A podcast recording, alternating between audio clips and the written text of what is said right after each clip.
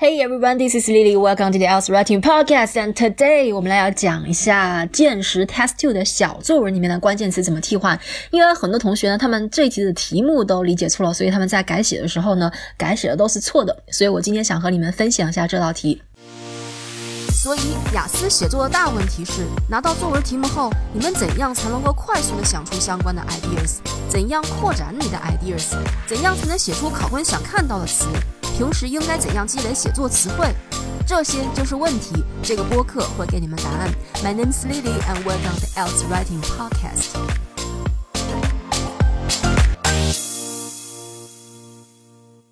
那你们可以先暂停一下录音，先自己看一下单集备注里面的这一道题的题和图，先自己看一下。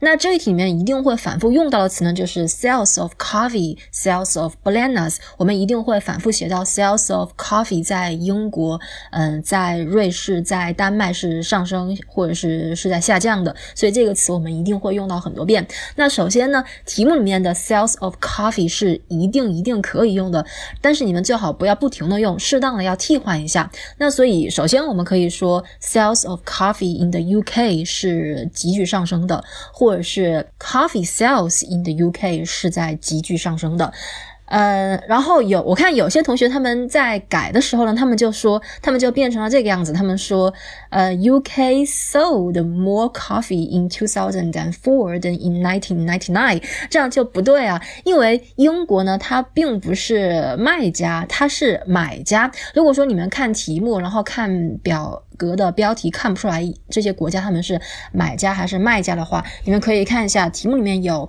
fair trade 这个词，然后 fair trade 呢，它打星号的，所以它在后面有备注，你们可以看一下备注，在表格的最下面。那 fair trade 呢？它是 a category of products for which farmers from developing countries have been paid an officially agreed fair price。它用的是被动，它是说这些 farmers 他们被付了钱，说明这些 farmers 他们是卖家，right？他们是是这些 farmers 把 coffee 把 bananas 卖到那些英国呀，还有瑞士、丹麦这些发达国家。所以呃英国瑞士还有丹麦等等等等这些国家呢他们是买家而不是卖家 ok 呃所以既然他们是买家所以我们可以说比如说我们在说英国的时候我们可以说英国在零四年买了更多的咖啡那也就是 the uk bought buy 的过去式 boughtbought more coffee in two thousand and for then in 1999，OK，、okay? 或者是你们用 purchase 这个词也可以，也是买的意思。UK purchased more coffee in 2004 than in 1999。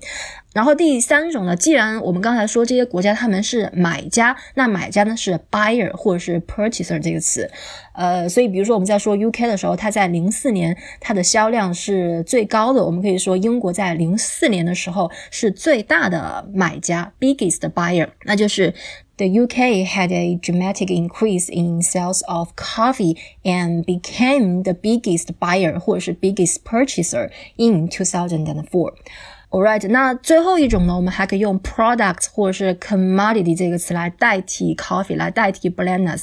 比如说我们在写 Switzerland 的时候，我们会去说 sales of coffee in Switzerland。但是那个 coffee 我们在描写 UK 的时候，我们已经说过一次了，所以呢，这个时候我们可以用 product 这个词把 coffee 把它替换掉。那就是 sales of this type of products，或者是 sales of this type of commodities increased dramatically。OK，所以这一题你们改写的时候，最重要是把题目把它看清楚，把题目要理解正确。到底这些英国呀，还有 Switzerland，他们到底是卖家还是买家？只要你们把题目看懂了，那这一题改写应该是没有问题的。